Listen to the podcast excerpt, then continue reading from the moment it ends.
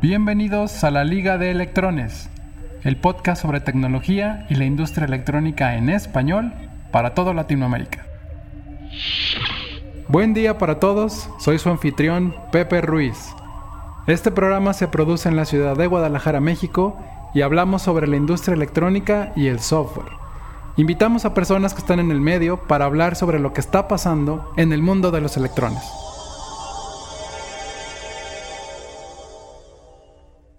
Antonio, ¿cómo estás? ¿Qué tal, Pepe? Muy bien, ¿y tú? Muy bien, muchas gracias. Un placer tenerte aquí con nosotros en esta primera edición de, Liga de Electrones. Toño, platícanos un poquito de, pues, de, quién eres, o sea, por qué te invitamos al programa. Nadie mejor que tú para que, pues, para que te presentes y que la gente, pues, que la gente entienda realmente quién eres, ¿no? Échale. Va, bueno, primero que nada, Pepe, pues muchas gracias por dejarme ser tu primer este, invitado, este, y pues esperemos que te vaya muy bien. Este, así que, pues bueno, pues para las personas que no me conocen y que llegaron aquí por Pepe, este, mi nombre es Antonio Torres, soy de la ciudad de Monterrey, Nuevo León, tengo pues 26 años, actualmente trabajo como diseñador electrónico en Paradoxa Labs.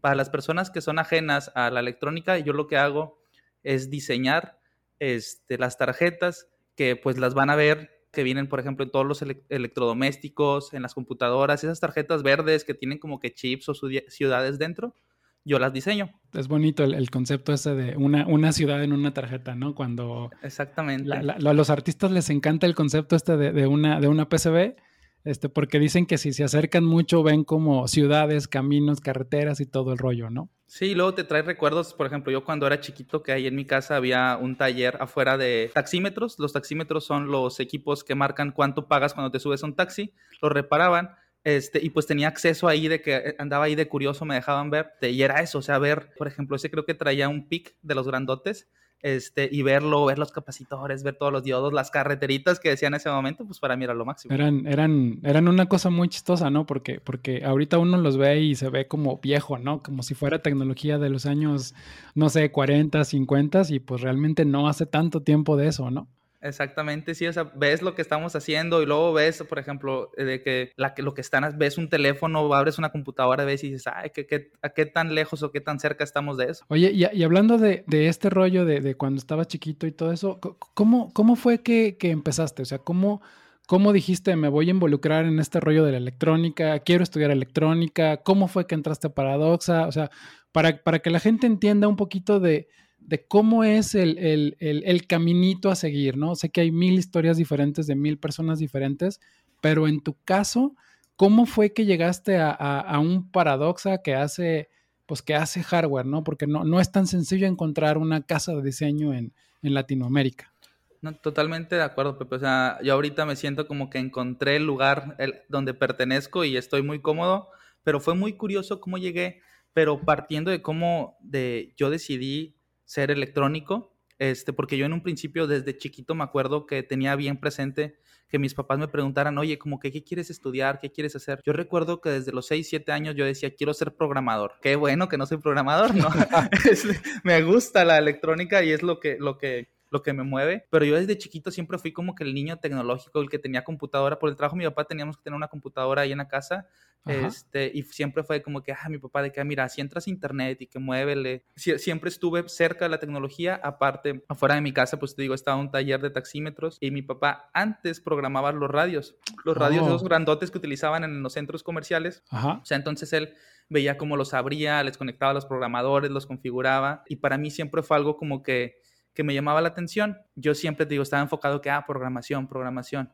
Cuando ya estuve como que en la prepa, que pues yo me en una carrera técnica de mantenimiento correctivo y preventivo de computadoras, que sí reafirmaba y seguía con la programación.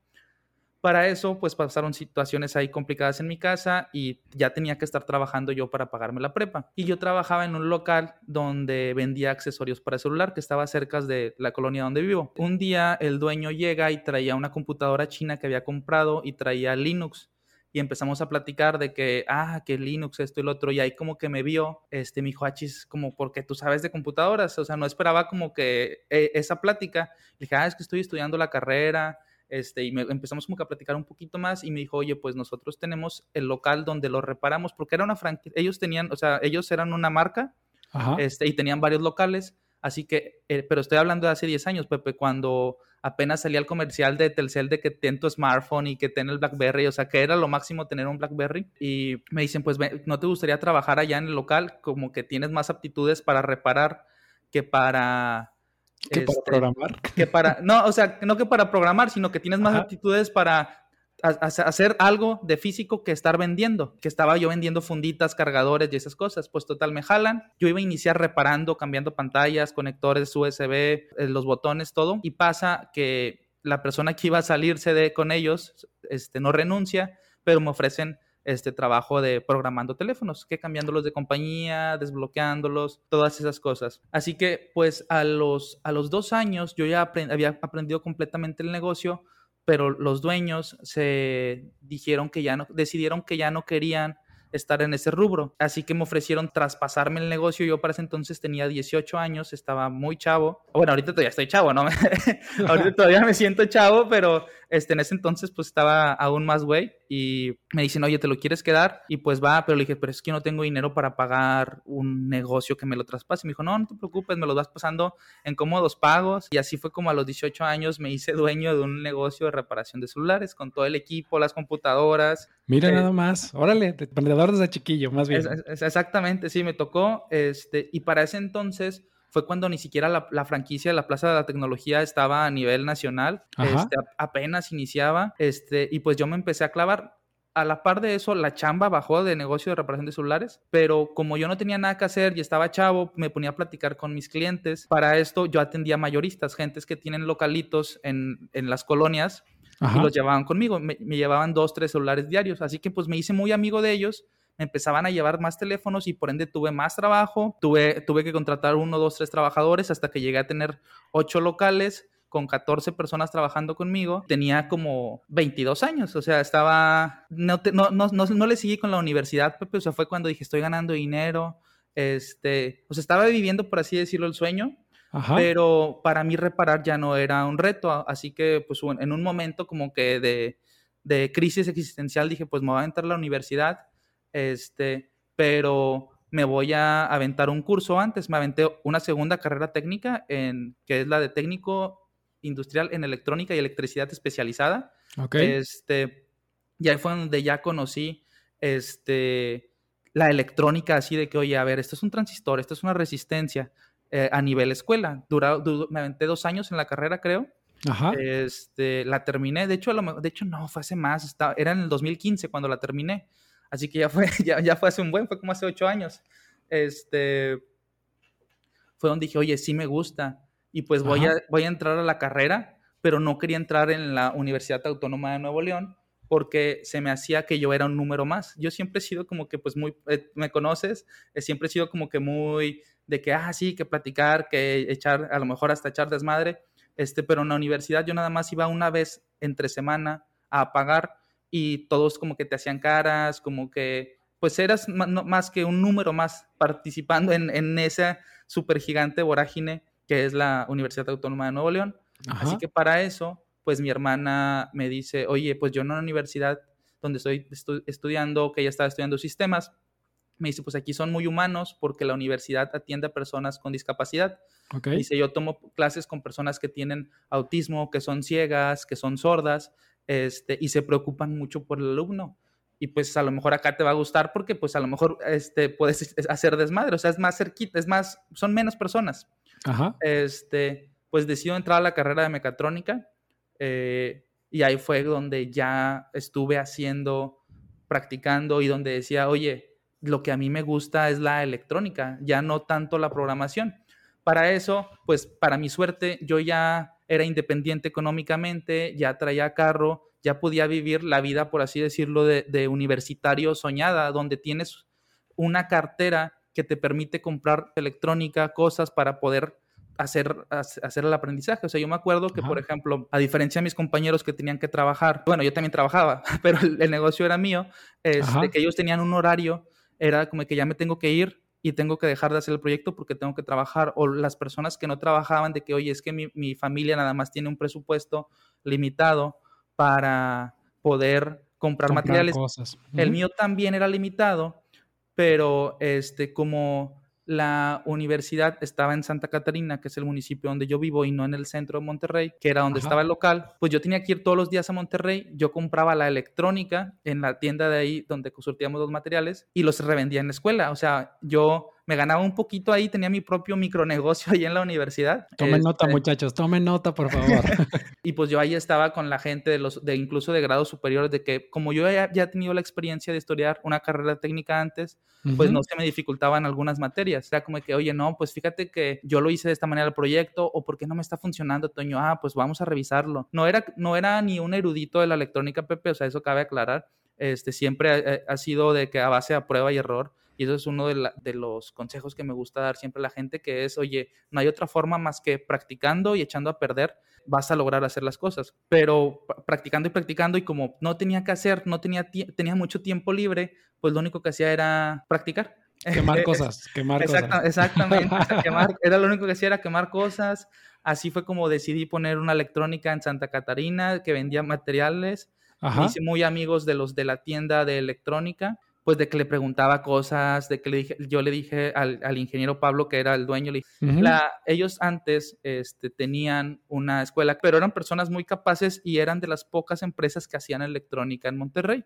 Okay. y yo le dije, pues es que yo quiero hacer mi servicio social con usted cuando, cuando me toque, porque yo sabía que él diseñaba las PCBs, que hacía todo este proceso. Y me dijo, no, pues sí, está bien, cuando ya te toque me dices. Y pues yo andaba en la universidad vendiendo la, vendiendo electrónica, que con la asociación estudiantil, que pues por eso lo de Antonio, pues mi usuario en redes es Antonio-Raptors, es por eso, porque nosotros fundamos la asociación estudiantil y era Mecatrónica Raptors, la tienda de electrónica Mecatrónica Raptors, y se quedó el nombre de Raptors y así fue como ah, Antonio Raptors. Ya. total, pues estoy, es prácticamente, Pepe, es una historia de 10 años la que te estoy contando. Y no hemos llegado ni a segundo semestre de mecatrónica, me queda claro. Total, ya, ya, ya cuando llega mi momento de hacer las prácticas, eh, de que le digo, no, pues Inge, quiero hacer mis prácticas aquí. Y me dijo, va, pero en este momento, Sistemas Electrónicos de Monterrey, que era la empresa que hacía electrónica, me dice, no tiene tantos proyectos, no estamos haciendo pues mucho más que los, los clientes que ya tenemos de años que de repente nos piden que le resultamos los productos, pues ensamblamos, soldamos y muy poco diseño. Así que no hay dinero para pagarte. Si tú quieres pues hacer tu servicio aquí, tendrías que atender una ferretería que ellos tenían y arriba estaba el, centro de electrónica, o sea, nada más la, área del ensamble. para poderte pagar. Y yo le dije, pues te digo, han sido condiciones muy idóneas que yo tuve o que yo mismo creé, pero le digo, no necesito que me pague, yo lo que quiero es aprender. Y me dijo, ah, pues entonces lo que vas a hacer es estar todo el día ya con, con electrónica haciendo, de nada más que pues no te voy a pagar. Y le dije, no, pues no hay ningún problema. Yo para ese entonces tenía el, el negocio. El, negocio, así, así, que siempre decía, ah, no hay ningún problema. Como dato curioso, ese negocio ya no existe. bueno, no, de hecho, es, es, importante mencionarlo más, más adelante mientras contamos la historia. Ahí fue donde conocí a Aldebarán, una, uno de mis mejores amigos. Él era el encargado en ese momento del área electrónica. Él tiene una maestría en, en mecatrónica, si mal no recuerdo, una maestría en ciencias en mecatrónica. Ok. Este, y él era el que me enseñaba de que, oye, mira, para mi suerte hay una historia muy curiosa que el primer día que lo conocí me dice, oye, ¿sabes soldar? Y le digo, sí. ¿Sabes soldar SMD? Le digo, SMD no, pero TrueHold. Así que pues él me dice, ah, sí, pues me saca como 200 tarjetas que tenía que soldarle unos relevadores y unos LED, unos displays de siete segmentos.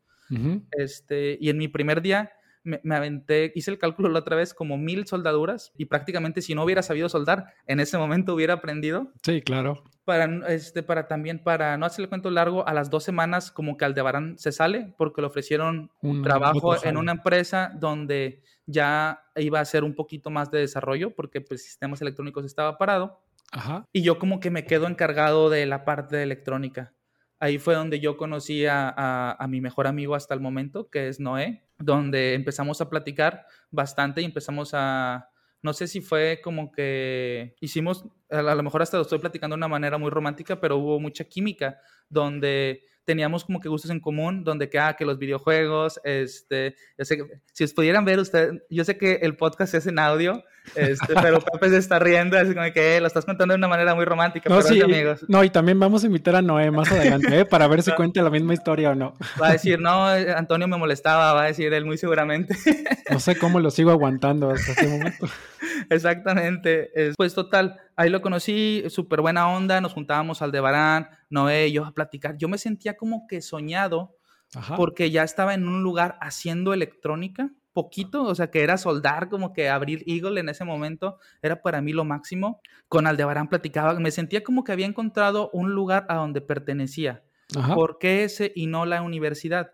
Porque mi universidad, yo estudié en una universidad pública, eh, se llaman, que son a nivel nacional, que es una universidad tecnológica. En mi caso es de Santa Catarina, porque es el municipio en el que está. Y como dato curioso, las universidades tecnológicas las ponen en base a las carreras que se necesitan en base a la zona. Ok. Este, por eso, de repente, no todas tienen la misma carrera y como yo eh, cerca de la universidad está una empresa que se llama NEMA, que se dedica a trabajar el acero, pues veían mucha automatización y no se enfocaban tanto a la electrónica. Así que pues yo ahí tenía como que me sentía como que frustrado y de repente los maestros, que muy buenos maestros y muy capaces, e, eruditos a lo mejor por así llamarlos en mecánica y en otros temas, pero en electrónica de repente carecían y pues yo el niño que estaba aprendiendo y que tenía muchas dudas, de repente era como que ya, Toño, cállate.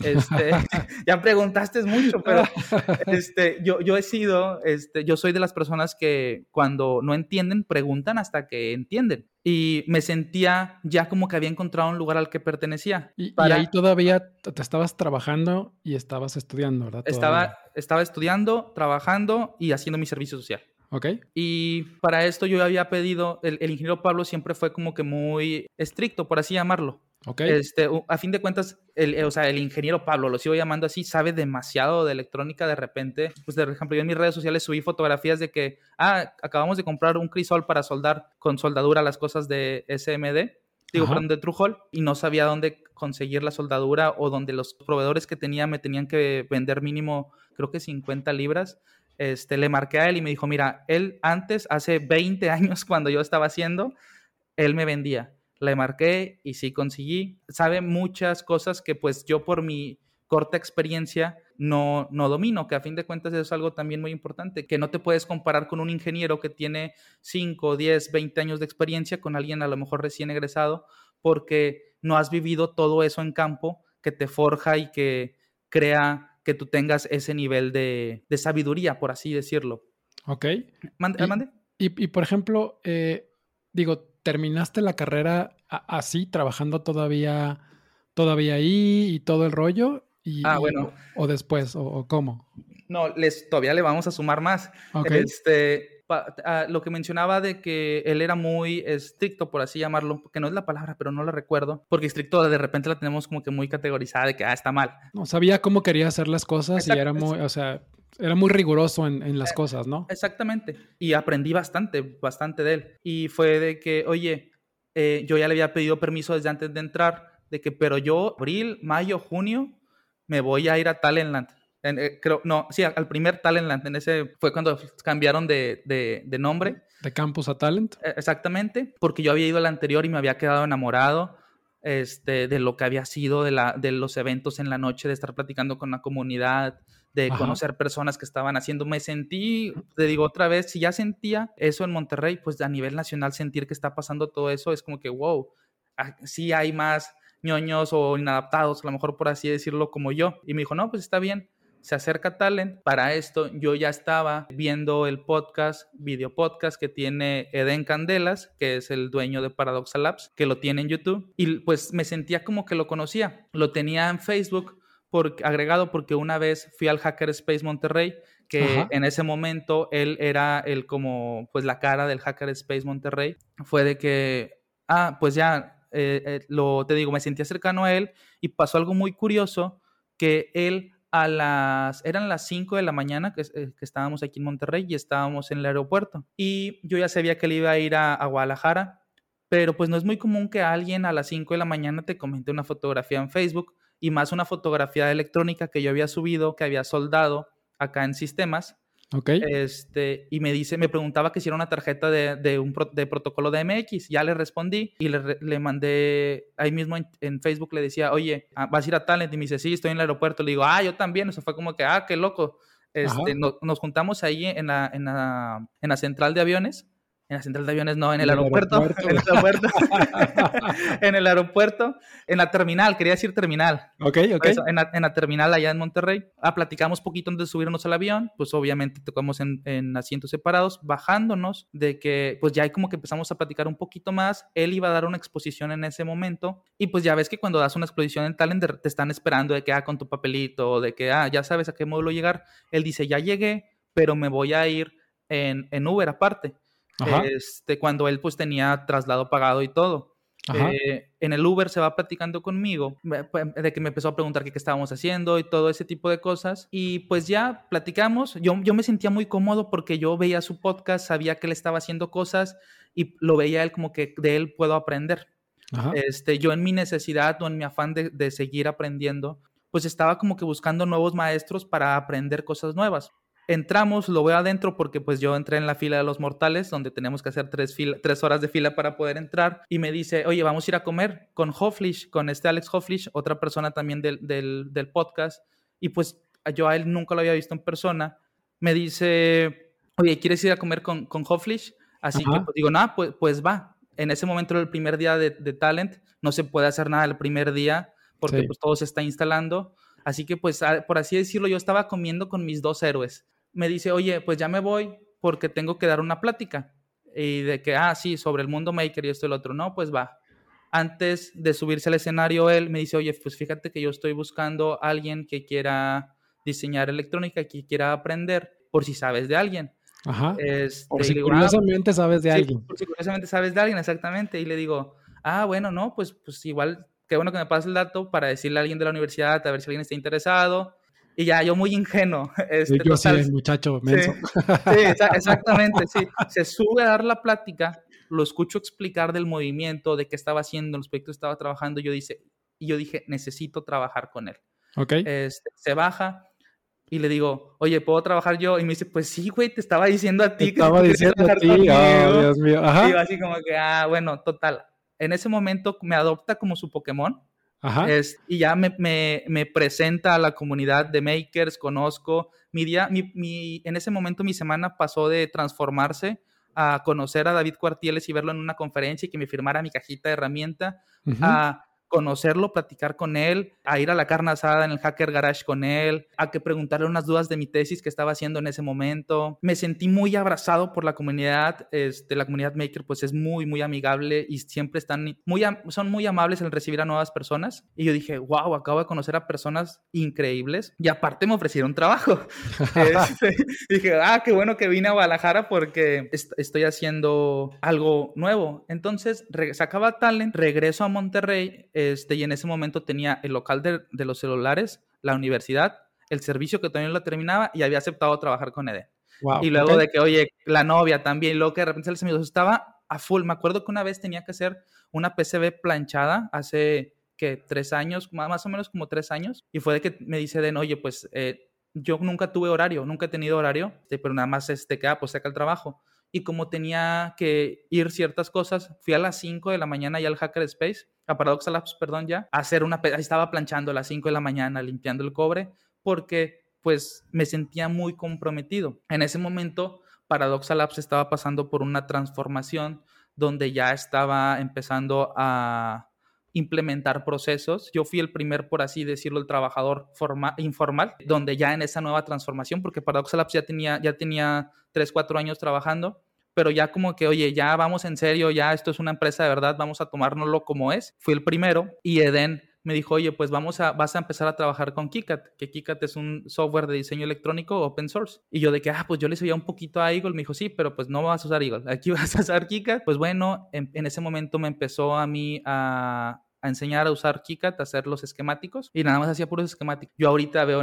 veo los, los proyectos que tenemos de ese tiempo con los esquemáticos y digo, ay, güey, ¿cómo entregábamos estas cosas? Pero Paradoxa Labs ha estado transformándose constantemente. Ahorita, actualmente, y resumiéndolo, ya somos 11, ya, ya somos una empresa formal donde ya todos tenemos seguro, donde ya todos tenemos prestaciones. O sea, en tres años se ha transformado completamente.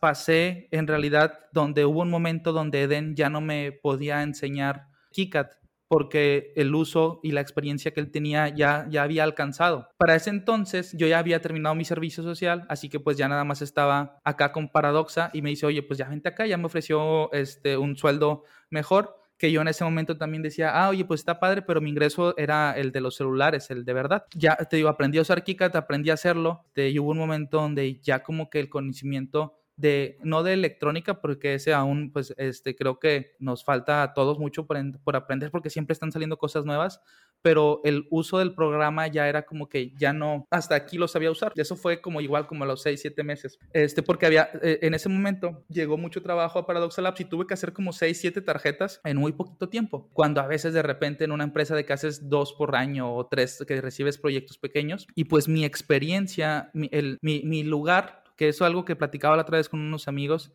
donde si es necesario o no necesario la escuela, ahorita con las clases en línea, y alguien decía que no era necesaria, y yo le digo, es que sí es necesaria, pero no como escuela, sino porque la escuela te pone, o las prácticas te ponen en un lugar ideal donde tú puedas aprender, donde están las herramientas, donde están las necesidades, y que tengas esa necesidad de hacer cosas porque pues la necesitas presentar ante la escuela, aprendes.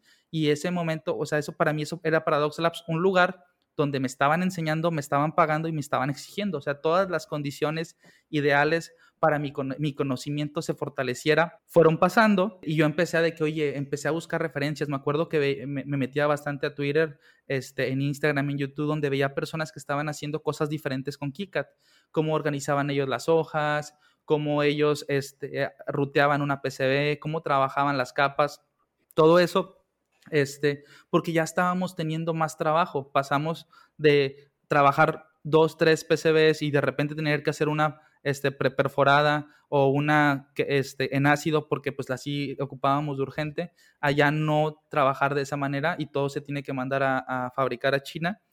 Eh, porque la aplicación nos lo fue requiriendo. Nuestros clientes fueron pidiendo más material, fueron pidiendo más PCBs, fuimos, fuimos ido, hemos ido creciendo y eso se ve reflejado en la cantidad de personas que ahorita somos. Por ejemplo, ahorita, no, creo que no lo mencioné, pero actualmente estoy en Tabasco junto con Noé. Eden se lo robó también, el e, Eden le robó dos, dos muy buenos prospectos al ingeniero y estamos trabajando, sacando un proyecto adelante que ya tenemos un año desarrollándolo.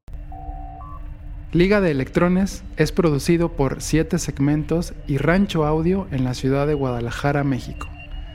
No olviden de visitar y suscribirse a nuestra página de internet ligadeelectrones.com. También síganos en nuestras redes sociales Liga de Electrones en Facebook, Twitter e Instagram.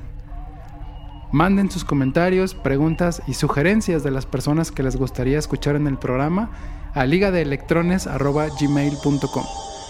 Muchas gracias por escucharnos y hasta la próxima.